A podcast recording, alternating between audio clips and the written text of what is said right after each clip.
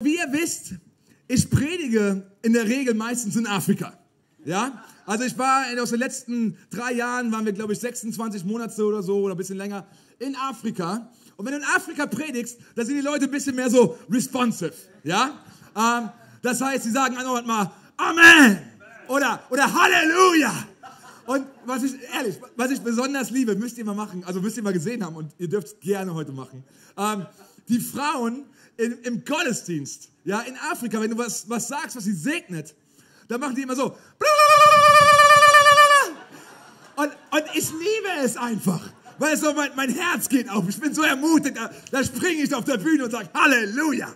Ähm, aber das ist nur ein Nebeneffekt, warum ihr heute Amen sagen solltet, während ich predige und während ich etwas sage, was dich segnet. Dass ich ermutigt werde, ist schön und ist gut und das darfst du gerne tun, da freue ich mich drüber. Aber Amen heißt, so sei es. Und wenn ich heute etwas sage, was dich segnet, dann sagst du Amen. Nicht wegen mir, sondern wegen dir. Du sagst Amen, so sei es in meinem Leben. Wenn ich sage, Gott wird dir heute begegnen, dann sagst du Amen. So sei es in meinem Leben. Gott wird dich heute heilen, dann sagst du Amen. So sei es in meinem Leben. Als prophetischer Ausruf über dir selbst. Können wir es mal alle zusammen machen? Sag Amen. Amen. Jesus wird dir heute begegnen. Amen. Du wirst heute ein Wunder erleben. Amen. Gott wird dich heute stärken. Amen. Amen. Ich sehe, das funktioniert. Aber ich bitte euch, das nicht nur zu tun, weil ich heute da bin und euch das gesagt habe. Nimm das mit für dein Leben. Das wird dich nachhaltig verändern. Wenn du die Sachen, die Gott über dir ausspricht oder schon ausgesprochen hat in seinem Buch, wenn du sie annimmst für dich und sagst, Amen, so sei es in meinem Leben. Das wird ein Segen in dir freisetzen und in deinem Leben freisetzen. Den hast du bis jetzt noch nicht gekannt. Das wird ein Gamechanger für dich. Sag Amen. Halleluja. Ich habe ja gehört, ihr kommt aus der Serie Unerschütterlich. War die Serie gut? Wurdet ihr gesegnet? Wollt, soll, soll es weitergehen? Amen. Ähm, ich habe mich mal spontan, das tut mir leid, Julia, ja, ich habe ein bisschen alles verzögert, weil ich hatte eigentlich eine, eine Botschaft. Ich meine, so als, als Wanderprediger ist es eigentlich ganz cool, so du kannst immer wieder dieselbe Message predigen. Ähm, die wird dann auch immer besser, sage ich mal. Und du musst nicht wie ein Pastor jede Woche irgendwie mit was Neuem, Frischen auffahren. Ähm, und dennoch hatte ich eigentlich schon so meine Botschaft in meinem Herzen so, okay, drüber gebetet und gedacht, okay, okay, das, das und das werde ich sagen. Und dann so vor zwei Tagen hat es mich einfach so geschüttelt im Büro und ich habe gesagt, Julia, es tut mir leid, es dauert noch einen Moment. Ja, die Predigt kommt, die Predigt kommt. Äh, ich schicke dir die Sachen, die du brauchst, weil Gott noch was in mir erarbeitet hat. Und zwar geht das genau weiter mit unerschütterlich. Und zwar unerschütterlich berufen. Also Predigtitel sind nicht meine große Stärke, aber ich habe es gedacht, was mal einfach. Und zwar unerschütterlich berufen.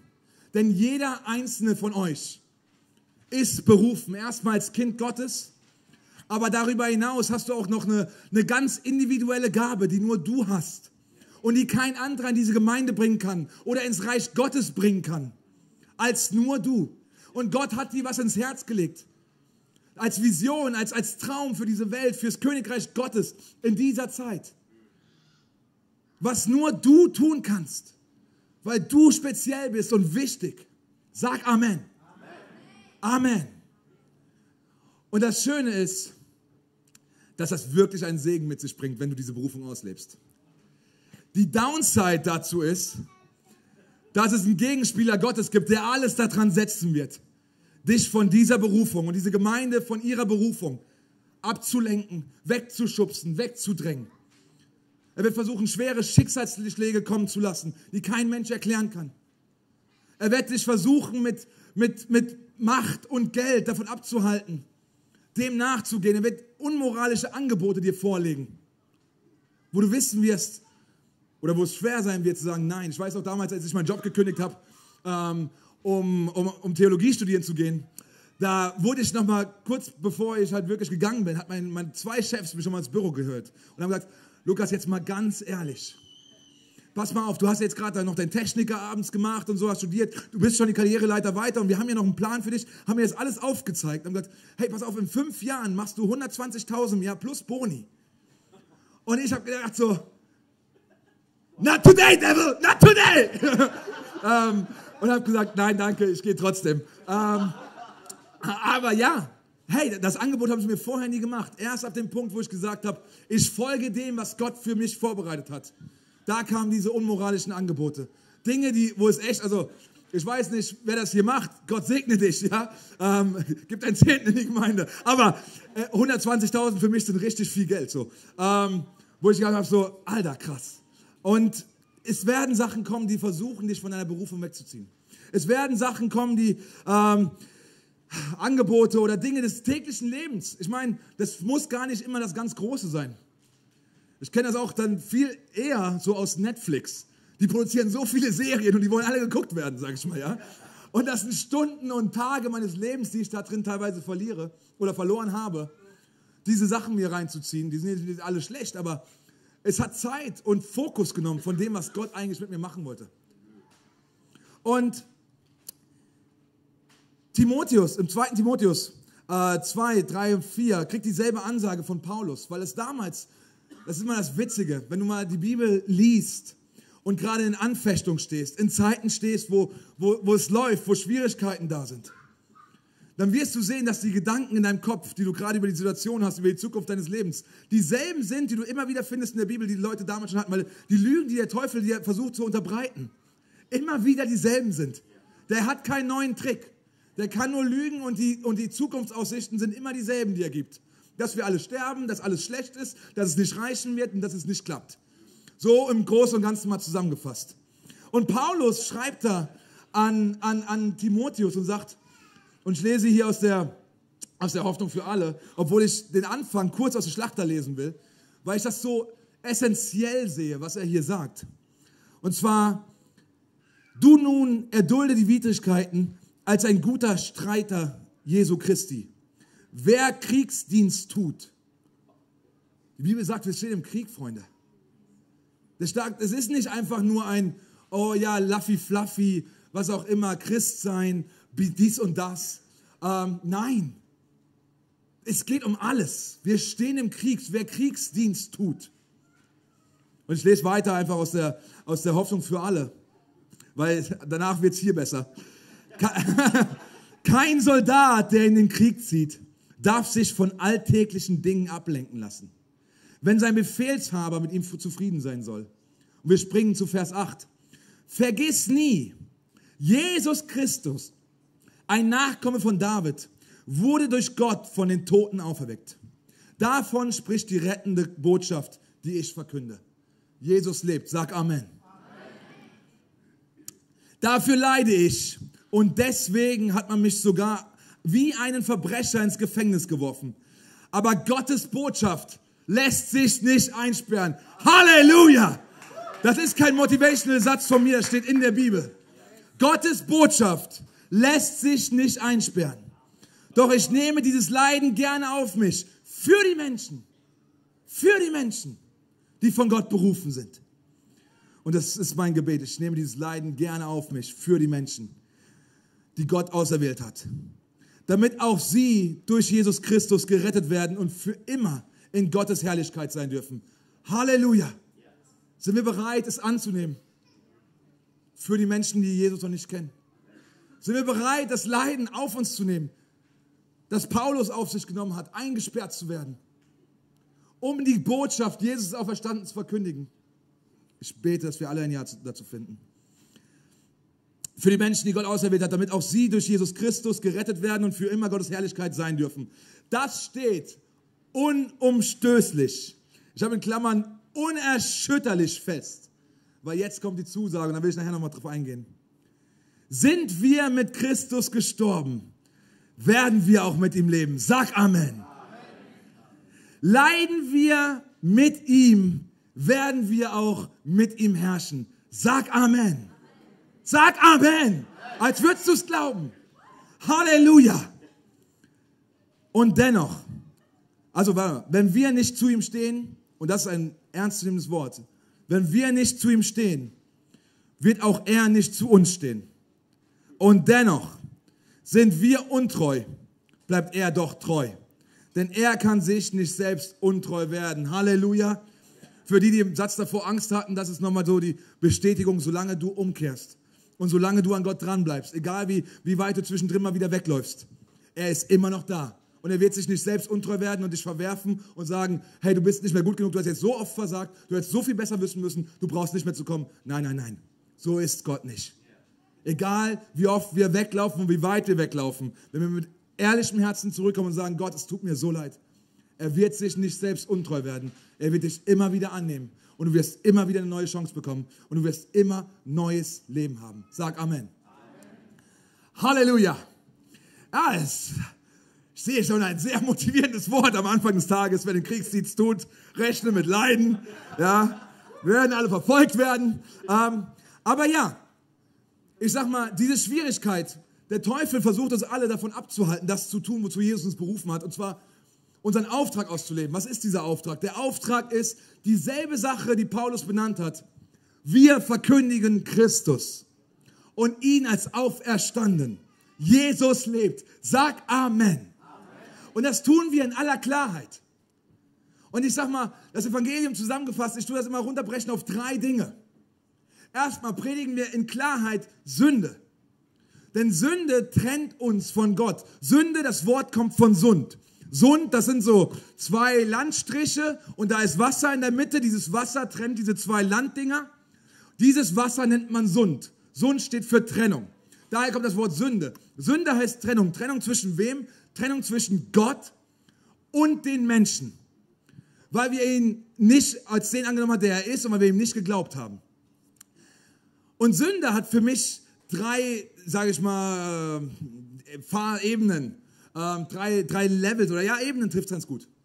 Das ist die erste Ebene, die ich sagen würde, das ist so alle die Taten, so Lügen, Klauen, Stehlen, äh, Betrügen, ähm, all die Sachen, die deine Mama dir gesagt hat, machst du nicht, als du klein warst, hoffentlich.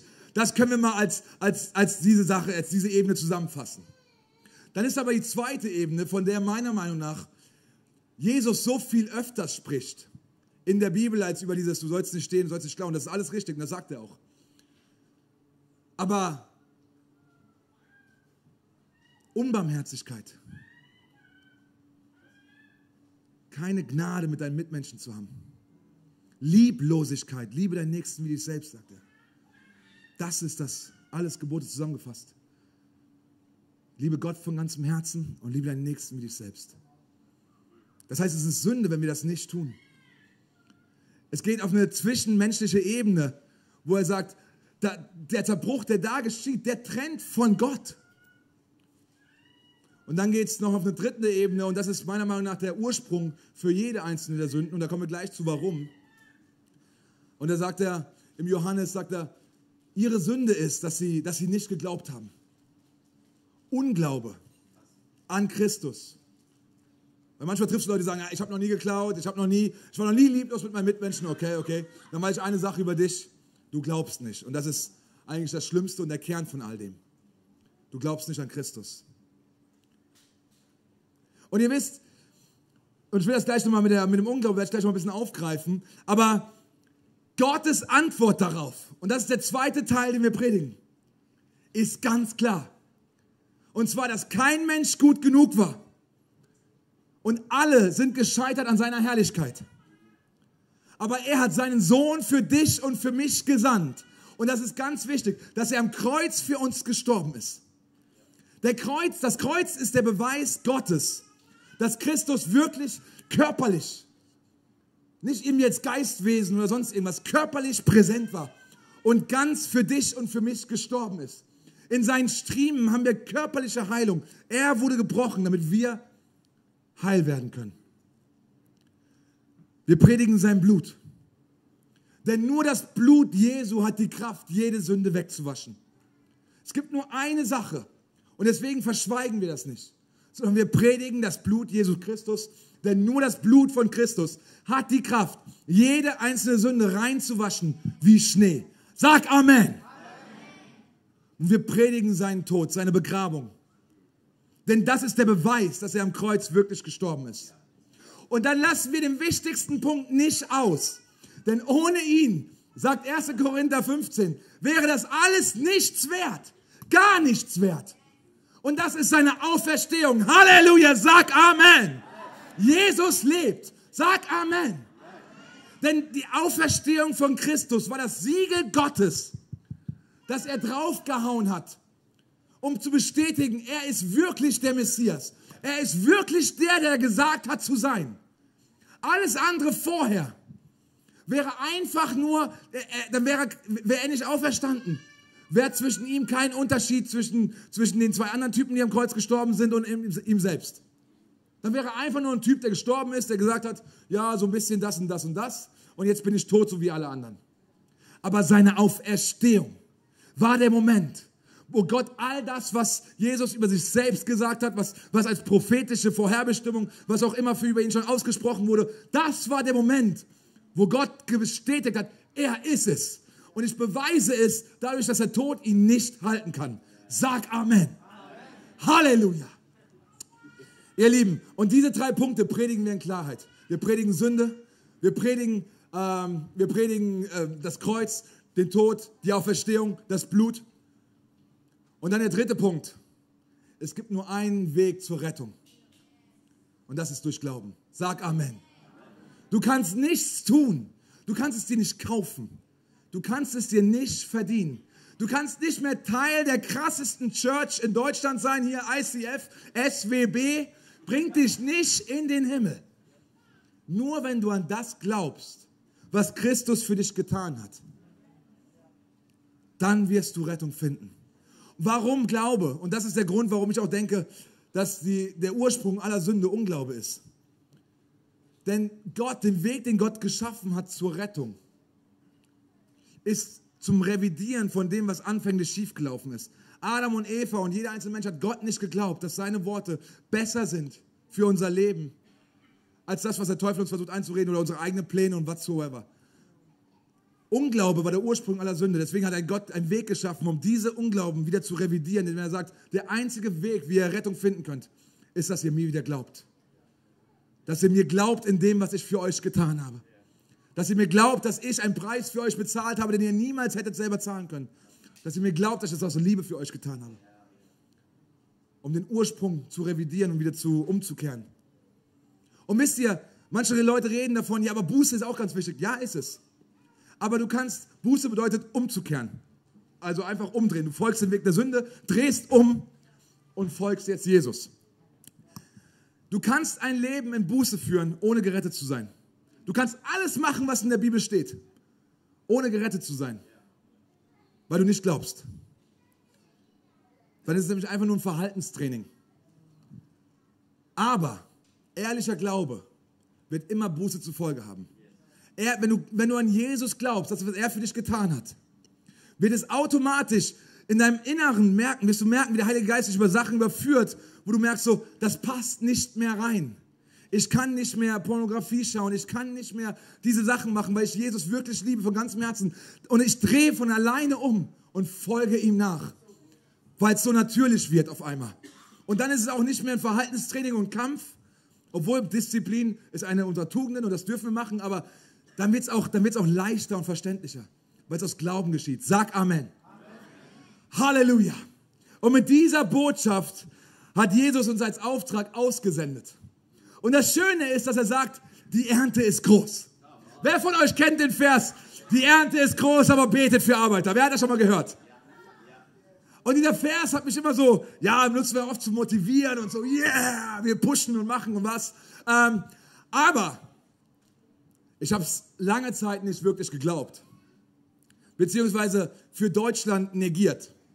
Und gesagt, ja gut, das trifft vielleicht für Afrika zu. Das trifft vielleicht für woanders zu. Aber nicht hier in unserem Land. Hier haben harten Boden. Ja, hier, Beton in Singen.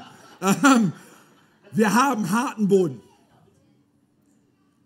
Das ist so falsch, weil ich habe dann irgendwann gesehen, was eigentlich vorne dran steht in den Versen. Das sagt Jesus in Matthäus 9, 38.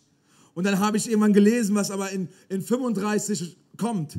Was er vorher, bevor er sagt, die Ernte ist groß, bevor er eine Situation sieht, wo er sagt, yes, das ist es. Da ist große Ernte. Wo ich immer dachte, das ist wahrscheinlich, weil alle Hosianer singen und Halleluja. Und er sagt, es ist so easy, Ernte ist groß, folgt mir alle nach. Ähm, Aber dann lese ich, was da wirklich steht. Und das hat mir meine Augen so sehr geöffnet, denn da steht, danach zog Jesus durch alle Städte und Dörfer in dieser Gegend. Er lehrte in den Synagogen und verkündete überall im Land die rettende Botschaft von Gottes Reich. Wohin er auch kam, heilte er die Kranken und Leidenden. Sag Amen. Sag Amen. Halleluja. Als er die vielen Menschen sah, und jetzt kommt's, hatte er Mitleid mit ihnen, denn sie waren erschöpft und hilflos, wie Schafe, die keinen Hirten haben. Da sagte er, die Ernte ist groß. Wie viele von euch gehen jeden Tag in die Arbeit? Irgendwo. Wie viele? Das sind nicht so viele. Sagen wir mal irgendwo noch. Okay, okay. Ähm, singen, singen, singen, singt ihr alle hier und singen den ganzen Tag. Aber nochmal ernsthaft, wenn du dich auf deine Arbeit umguckst, wie viele Fälle von Burnout, Erschöpfung, Frustration. Leute kommen morgens und haben schon keinen Bock mehr auf ihr Leben. Wie viele von euch hören und vielleicht sagen sie selber, Alter, noch 13 Jahre bis zur Rente. 12 Jahre und 364 Tage bis zur Rente. Jetzt mal ganz ehrlich. Ja, Monate, die zählen Tage, Monate, Stunden. Die Leute sind erschöpft. Guck dich in der Straße um. Ich wohne in Frankfurt auf der Zeil. Wenn du dich da umguckst, die Leute sind müde. Du siehst keinen Funken Leben mehr in ihnen. Das ist Wahnsinn. Sie sind erschöpft. Junge Menschen, 16, 17 Jahre. Da kommt nichts. Und Jesus sagt, sie sind wie Schafe, die keinen Hirten haben. Die Menschen sind, haben nichts, an dem sie sich orientieren können. Sie haben keinen sie haben keinen Anker.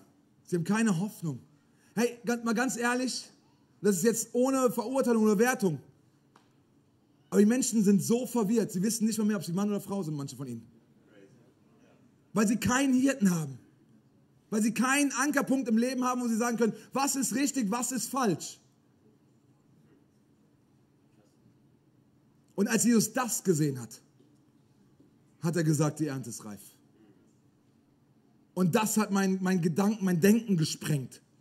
Das war der Moment, wo ich zu einer Frau gesagt habe, wir müssen Deutschland evangelisieren. Weil die Ernte hier ist mehr als reif, reifer als in Afrika. In Afrika, die Menschen haben Freude, die haben Kraft. Aber hier, die Menschen haben Erschöpfung und Müdigkeit und keinerlei Orientierung mehr in ihrem Leben. Aber das ist der beste beste Ausgangspunkt, weil das hat Jesus gesehen, als er sagte, die Ernte ist wirklich groß. Sag Amen. Nimm das an. Sag Amen. Halleluja. Und ich liebe es so sehr, dass wir in einem Land stehen dürfen, Gott uns hier reingesetzt hat, berufen hat, wo wir genau diesen Auftrag zu dieser Zeit jetzt gerade leben dürfen. Halleluja. Halleluja. Und Vielleicht stehst du aber gerade hier und sagst, hey, weißt du was, ich habe mit dem Ganzen gar nichts zu tun. Ich weiß, ich rede gleich noch darüber. Wir haben angefangen, über, über, über, über den, die Schwierigkeiten zu sprechen, dann über den Auftrag, warum diese Schwierigkeiten da sind. Und gleich will ich euch noch erzählen, warum wir das überhaupt machen. Aber bevor ich das mache, will ich mit euch darüber sprechen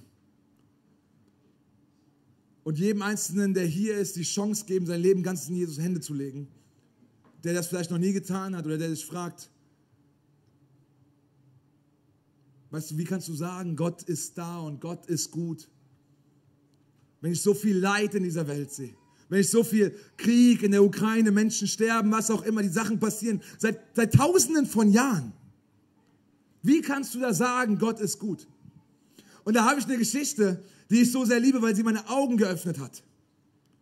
Und das war die Geschichte von Evangelist Reinhard Bonke, der war mal hier in Deutschland bei einem Fernsehsender eingeladen und der Moderator war so ein guter deutscher Atheist. Und ähm, der hat dann eben gesagt so, Herr Bonke, ich habe den Beweis, dass das Blut Jesu keine Kraft hat. Und Bonke hat schon ein bisschen gelächelt und gesagt so, okay, ja, lass mal hören. Ähm, weil er hatte zu dem Zeitpunkt schon gesehen, dass Millionen über Millionen von Menschen ihr Leben durch Jesus gegeben haben und das Blut Jesu sie komplett reingewaschen hat und von immer verändert wurde. Aber er hat gesagt, ja, lass uns mal hören. Und auf jeden Fall sagt dann dieser Moderator, Sie müssen verstehen, angeblich ist das Blut Jesu vor 2000 Jahren in die Erde gekommen. Aber seit 2000 Jahren sehen wir, die Menschheit wird immer schlimmer darin, einander umzubringen. Sie wird immer schlimmer darin, einander zu quälen. Äh, wir sehen Genozide, wir haben den Holocaust gesehen, wir haben Dritte Reich, all diese Dinge, die passiert sind. Wenn das Blut Jesu Christi irgendeine Kraft hätte, dann wäre die Welt besser geworden und nicht schlechter. Und Bonke nickt kurz, sagt, aha. Junger Mann, ich, ich sehe, was Sie, was Sie sagen und ich, ich verstehe das, aber Sie haben da einen Fehler gemacht. Und zwar gibt es auch Seife seit über 2000 Jahren in dieser Welt. Und trotzdem ist nicht jeder sauber. Trotzdem gibt es noch eine ganze Menschenmenge, die stinken. Und du kannst den ganzen Tag über Seife nachdenken und sagen, Seife, Seife, Seife, Seife, Seife, Seife, Seife. Deswegen bist du noch lange nicht sauber. Du kannst ein Stück Seife in deiner Hand halten, so. Und den ganzen Tag es angucken, so. Und sagen, Seife, Seife, Seife, Seife, Seife. Deswegen bist du noch lange nicht sauber. Und dann sagt er, du kannst sogar in der Seifenfabrik arbeiten. Deswegen bist du noch lange nicht sauber.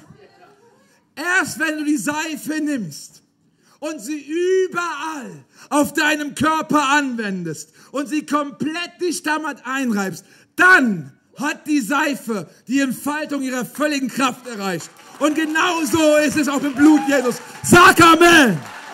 Erst wenn du das Blut Jesu nimmst und in jedem einzelnen Bereich deines Lebens anwendest, dann entfaltet es seine volle Kraft. Und zwar zur Reinigung und Rettung von jeder Sünde. Sag Amen. Halleluja. Halleluja.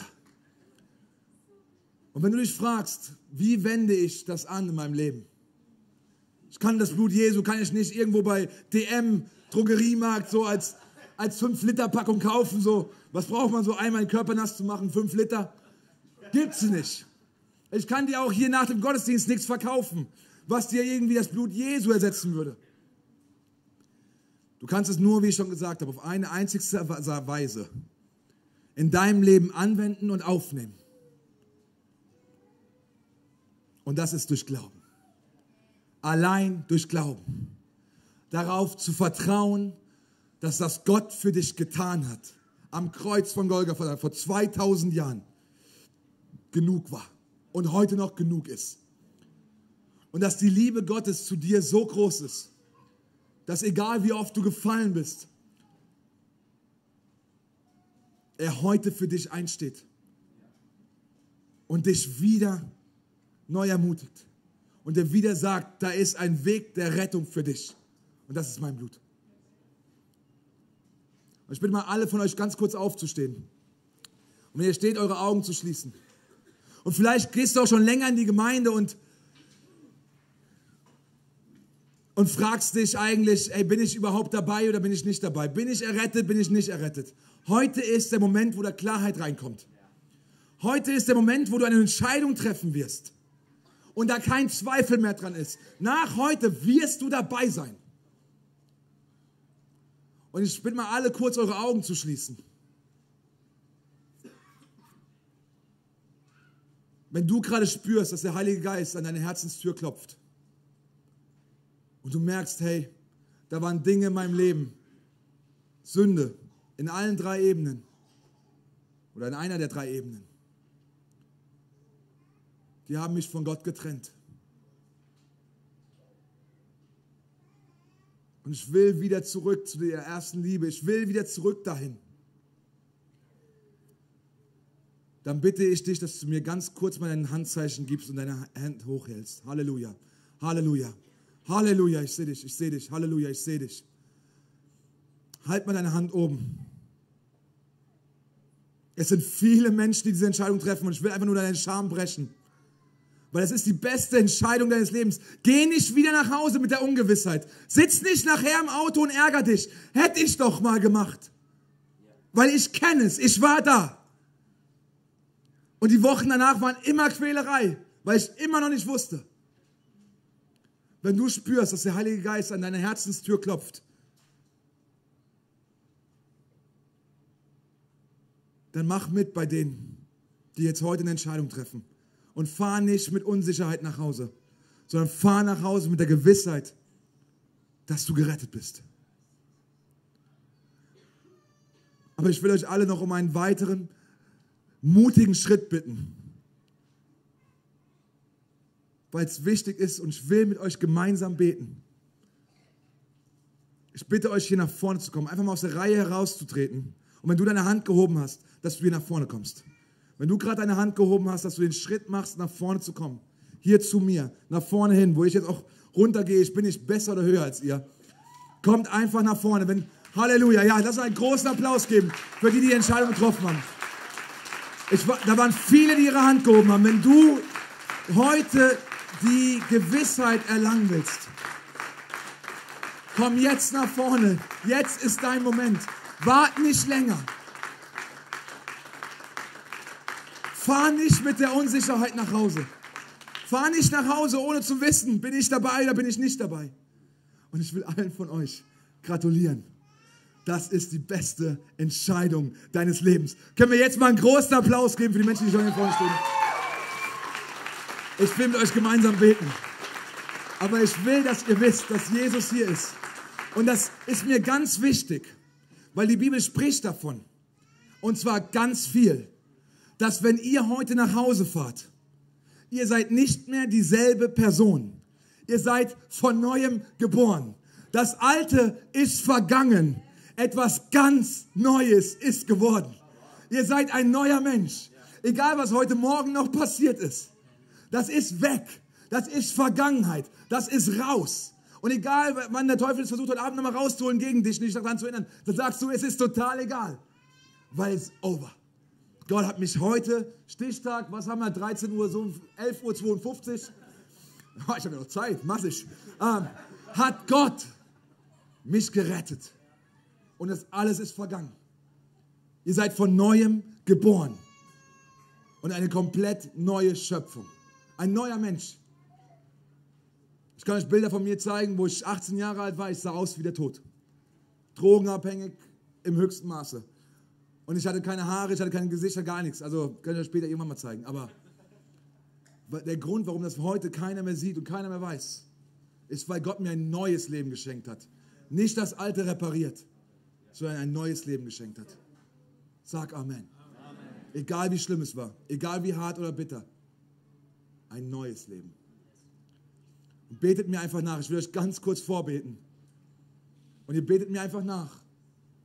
Und dann will ich euch einmal nochmal alle umarmen, weil es einfach der wunderschönste Moment deines Lebens heute ist. Jesus. Und die alle beten mit. Hey, wir sind eine Church. Du fängst nicht bei vorne an, wenn du das wieder betest. Du bist immer noch da, wo du warst. Die Angst hatte ich lange Zeit. Also, wir beten alle zusammen. Jesus, ich komme zu dir und bitte dich, rette mich, vergib mir und mach mich neu. Schenk mir ein neues Leben. Ich glaube in meinem Herz und bekenne mit meinem Mund, dass du Herr bist in meinem Leben. Jesus, ich liebe dich. Komm in mich. Sei ganz mein. Ich bin ganz dein. Heiliger Geist Fülle mich jetzt. Amen. Amen. Amen. Können wir großen Applaus geben für alle, die hier das Gebet haben.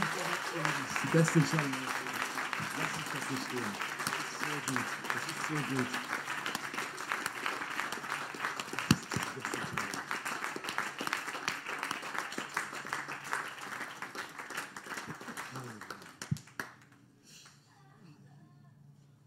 Beste Entscheidung meines Lebens. Halleluja! Äh, die Band kann nach vorne kommen. Aber ich will noch, das ist einfach so, weißt du, ich habe die Predigt geschrieben. Der Punkt war eigentlich nicht drin. Ich habe gesagt, ich kann nicht, ich kann nicht Christus predigen und den Leuten nicht irgendwie die Chance geben, ihr Leben Jesus zu geben. Deswegen war es so ein bisschen ein kleiner Cut. Aber wir brauchen nicht immer ein Piano oder Atmosphäre. Ihr dürft euch gerne nochmal setzen. Ich sage euch, in Afrika, da predige ich manchmal in Kirchen, die haben nicht mal Wände. Da ist das Zelt singen, ist der Luxus. Die, also ehrlich, Das ist, wäre die beste Kirche in manchen Ländern oder Regionen, in denen ich war. Ähm, deswegen, hey, seid dankbar, es ist so schön. Ähm, aber dennoch, da gibt es kein Piano, da gibt es gar nichts. Und die Heiligkeit Gottes fällt an diesen Plätzen. Und ich will euch nochmal mit euch kurz da aufgreifen, wo wir aufgehört haben, weil wir, wir haben gesehen, dass da eine Schwierigkeit ist. Wir haben eine Berufung, aber der Teufel will versuchen und wird alles in die Wege schmeißen, Steine uns in den Weg schmeißen, um uns davon abzubringen, dem zu folgen. Aber wir haben einen Auftrag und das ist Christus zu verkündigen. Und jetzt fragst du dich, hey, warum? Warum das ganze Leid auf mich nehmen? Die anderen haben es doch ganz gut. Hey, die gehen einfach zur Arbeit erstmal. Du wirst sehen, in 30 Jahren, in 50 Jahren, wenn die erstmal 60, 70 sind. Also einer der Gründe, warum ich dem Ruf Gottes in meinem Leben gefolgt bin, war, weil ich gesehen habe, wie viele meiner Arbeitskollegen einfach Alkoholiker waren. Die haben morgens schon in der Frühschicht mindestens vier, fünf Bier getrunken weil das Leben so unlebenswert war. Also lass dich nicht täuschen mit der Aussage, die anderen haben es ja auch gut. Haben sie nicht. Nicht in langer Sicht, weil er keine Quelle des Lebens ist. Das Leben, was sie am Anfang empfangen haben, läuft langsam aus. Aber du hast die Quelle des Lebens in dir. Du hast immer mehr. Du hast immer was zu geben, sag Amen. Und das ist auch der Grund, Jetzt habe ich ein bisschen gesprungen und mich gar nicht so wirklich an das gehalten, was hier irgendwie steht. Aber 2. Timotheus 11 und 12 will ich nochmal vorlesen, weil da steht, das steht unumstößlich. Das steht unerschütterlich fest. Das steht unerschütterlich fest. Sind wir mit Christus gestorben, werden wir auch mit ihm leben. Wenn wir mit Christus leiden, werden wir auch mit ihm herrschen. Unser Lohn, unser Preis, der Grund, warum es ist, dass alles wert ist, ist, weil unser Preis er selber ist. Christus wird mit uns leben. Jesus ist unser Preis. Seine Gegenwart, sein Friede, den diese Welt nicht kennt. Seine Liebe, die höher steht als alles andere die immer zugänglich ist und die keiner von dir abschneiden kann, die kein Gefängnismauer irgendwie durchtrennen kann. Nicht mal hohes, weder tiefes, weder Tod noch Leiden, weder, weder Engel noch Dämonen. Keiner kann dich von der Liebe Gottes trennen, sagt die Bibel. Da ist nichts. Unser Lohn ist, dass wir Kraft aus der Höhe empfangen, den diese Welt nicht kennt. Unser Lohn ist, dass wir jeden Tag in uns einen Quell haben, der aufsprudelt und wir in Freude aufwachen können, egal wie die Umstände aussehen, weil wir Christus haben, weil Jesus in uns lebt und weil diese Zeit hier auf Erden eh nur begrenzt ist, aber eine Ewigkeit auf uns wartet, in der es keine Sonne mehr gibt, weil er selbst das Licht ist. Sag Amen wo wir in seiner Gegenwart leben werden. Er ist unser Preis. Und das Ganze wird noch dadurch getoppt, nicht nur mit innerem Frieden, innerer Liebe, innerer Kraft und, und Quellen lebendigen Wassers. Und ich sage, glaube ich, nicht Ströme, da fängt es an zu regnen. In, in Singen habe ich gehört. Aber Ströme lebendigen Wassers, die fließen. Das Ganze wird noch getoppt, dass er dich und mich ausrüsten will und zurüsten will durch die Kraft deines Heiligen Geistes mit Gaben, dass wir das Übernatürliche einfach tun. Dass wir Hände auf Menschen legen, die verkrüppelt sind und sich die Beine richten. Hände auf Kranke legen, auf Blinde legen und die Augen aufgehen. Hände auf die tauben Ohren legen und sie aufgehen. Und nicht nur das, du bist, bekommst die Fähigkeiten, in, in Sprachen zu sprechen, die nur Gott selber kennt. Halleluja. Er beschenkt dich mit Dingen, die diese Welt nicht kennt. Dass du Geheimnisse des Himmels, die Gott über Menschen weiß, positive, gute, ermutigende, dass du sie weitergeben darfst, dass du von ihm hörst, das nennen wir prophezeien, dass du Dinge füreinander, voneinander von Gott hörst und sagst, hey, pass mal auf, ich habe ein Wort für dich. Weil Gott lebt in uns. Da ist so viel mehr, als diese Welt zu bieten hat. Was es wert ist, warum auch Paulus sagt, es ist alles egal. Ich schaue nicht auf das, was hinter mir liegt, sondern ich schaue auf das, was vor mir ist. Und ich laufe den Lauf, der vor mir ist, weil es es wert ist. Weil eine Quelle der Kraft in dir lebt die sich über alle Unvergebenheit, über alles, was, was diese Welt nicht kann, nämlich vergeben, wirklich von Herzen vergeben.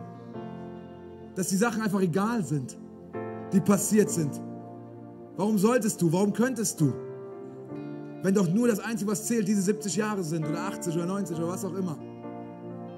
Nie mehr als 120. Warum solltest du Menschen wirklich freilassen von dem, was sie gegen dich getan haben? Aber wenn du erlebt hast, dass Gott dich freigelassen hat, dann hast du die Befähigung, auch anderen zu sagen, hey, es ist wirklich nicht schlimm. I love you. I love you so much.